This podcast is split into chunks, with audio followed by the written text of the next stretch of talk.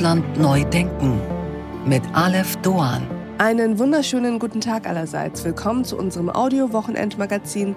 Wie schön, dass Sie dabei sind. Wir blicken heute in die Zukunft des Sonntagabends in der ARD. Wir sprechen über Cancel Culture in Nordrhein-Westfalen und wir empfehlen Ihnen zur Abwechslung mal ein bisschen Reality TV.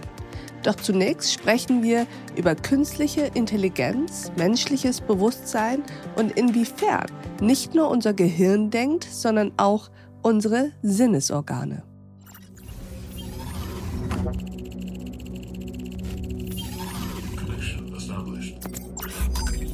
Will AI become the new McKinsey? So lautete die Überschrift eines Artikels im New Yorker. Und dass AI, also künstliche Intelligenz, als Tool eine immer größere Rolle in unserem Berufsalltag haben wird, das ist ja mal klar.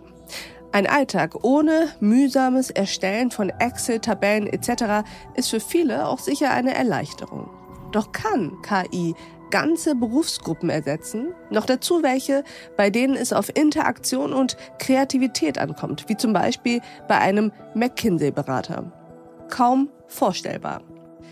Man kann KI natürlich auf die Frage hin diskutieren, ob und wenn ja, welche Jobs sie künftig überflüssig machen wird. Man kann auf KI aber auch blicken, wie viele Wissenschaftlerinnen es tun, die KI als Lehrstück über den Menschen. Wer sich mit künstlicher Intelligenz befasst, der kann sich nämlich auf ein Abenteuer einlassen, die Intelligenz zu verstehen, indem man sie nachbaut.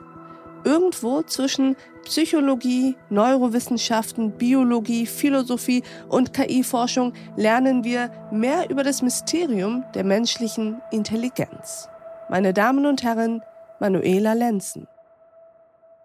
Ja, mein Name ist Manuela Lenzen. Ich bin freie Wissenschaftsjournalistin und ich schreibe seit vielen Jahren vor allem über Themen aus dem Bereich von Kognitionsforschung und künstlicher Intelligenz.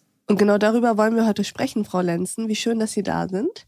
Wir wollen über künstliche Intelligenz sprechen, aber vor allem auch darüber, was wir anhand von ihr über unsere eigene Intelligenz, also über diesen Faktor Mensch lernen können. Fangen wir mal mit einer vermeintlich banalen, aber ich befürchte ganz schön komplizierten Frage an, nämlich was macht eigentlich menschliche Intelligenz aus? Also wenn wir das jetzt mal operationalisieren wollten, welche Merkmale erfüllt menschliche Intelligenz anders als zum Beispiel tierische Intelligenz oder auch, ich nenne es mal, systemische Intelligenz, was wir ja auch in der Natur vorfinden, wo es ja auch durchaus intelligente Vernetzungen und Kommunikation gibt. Ja, wenn man das natürlich genau wüsste, wie man das operationalisieren kann, dann wäre im Grunde das Problem der künstlichen Intelligenz gelöst. Ein Problem ist gerade, dass man das nicht genau weiß, dass man daran seit langem ja forscht und auch weiter forscht, auch mit Hilfe der künstlichen Intelligenz weiter forscht. Also was die menschliche Intelligenz von der künstlichen vor allem unterscheidet, ist diese Flexibilität. Die künstlichen Systeme, mit denen wir zu tun haben, sind zum größten Teil Spezialisten, die können eben bestimmte Dinge.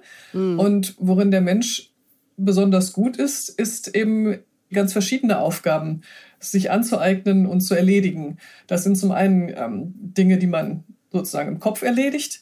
Aber es sind natürlich auch die ganzen Dinge, zu denen man eben seinen Körper benötigt, sich in der Welt herumbewegen muss, sind Probleme, bei denen man schauen muss, äh, was weiß ich, um dieses Problem zu lösen, wo fehlen mir vielleicht noch Informationen, wo könnte ich die herbekommen, wie entwickle ich eine Strategie, um dieses Problem anzugehen. Also diese Flexibilität und Vielfalt mit einer Welt zurechtzukommen, die sich verändert.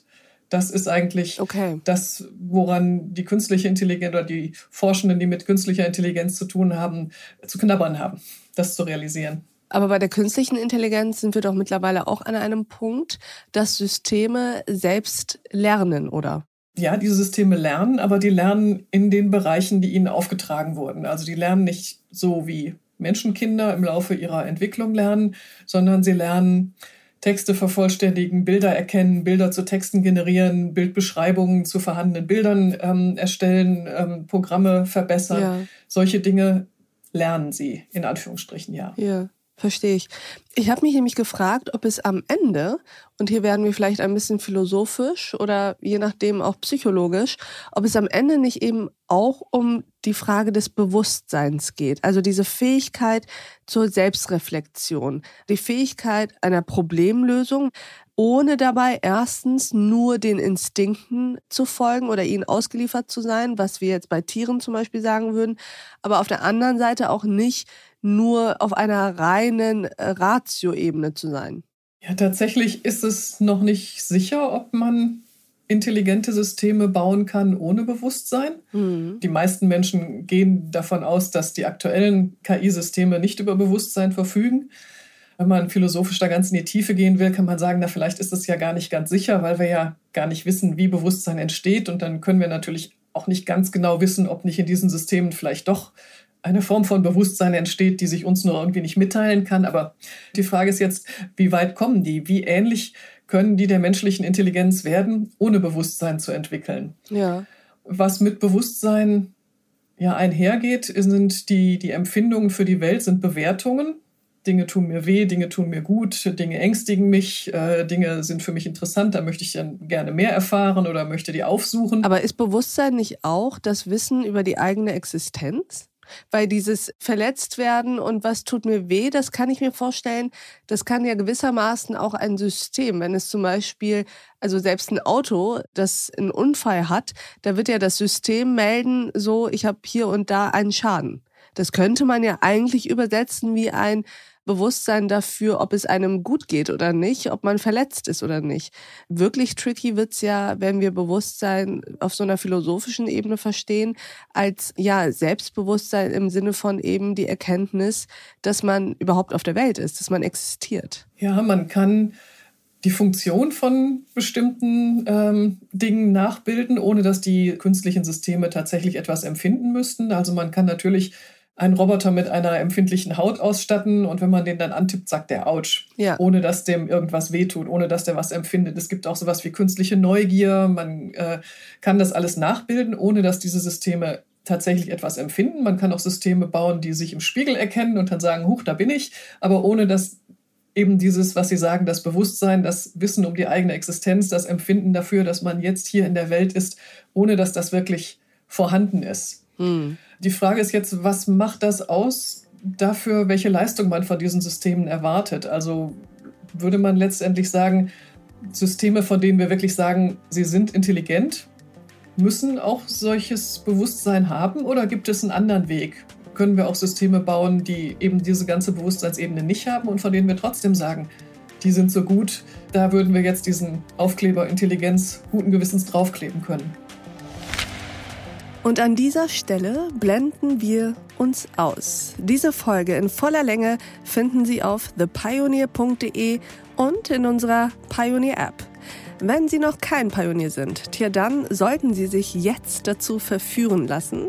Ab sofort gibt es die Mitgliedschaft bei uns für einen Euro im ersten Monat. Probieren Sie es aus, hören Sie sich all unsere Podcasts an, lesen Sie all unsere Artikel und Newsletter, kommen Sie zu unseren Live-Events an Bord. Ich verspreche Ihnen, es lohnt sich. Bis dahin, auf sehr, sehr bald. Ihre Alef Doan.